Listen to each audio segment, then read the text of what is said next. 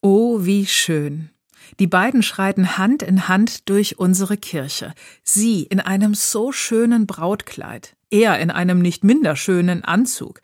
Die Gemeinde erhebt sich, alle Augen sind auf die beiden gerichtet, die Band spielt und die beiden strahlen. Der schönste Augenblick überhaupt. Und ich, ich freue mich auch. Ich mache Trauungen gerne. Unter Pfarrkollegen werden manchmal die Augen gerollt. Trauungen sind so anstrengend geworden. Jedem muss etwas Besonderes sein. Wobei ich denke, ist doch auch so. Jede Trauung ist schon etwas Besonderes, wenn zwei Menschen beschließen, gemeinsam Zukunft zu wagen. Nach meiner Erfahrung als Pfarrerin gibt es drei Dinge, die wichtig für ein gemeinsames Leben sind, plus einen Joker. Erstens.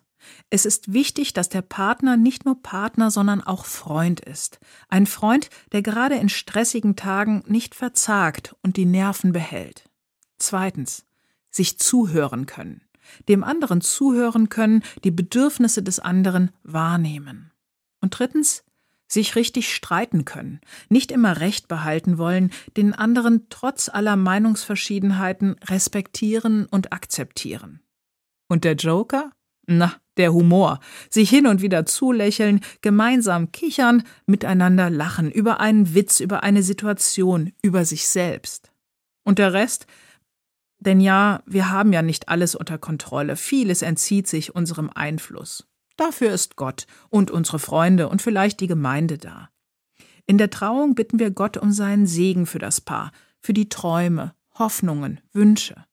Wir, wir sollen uns bemühen und das Beste geben, aber Gott ist gerade dann da, wenn es nicht so gut läuft.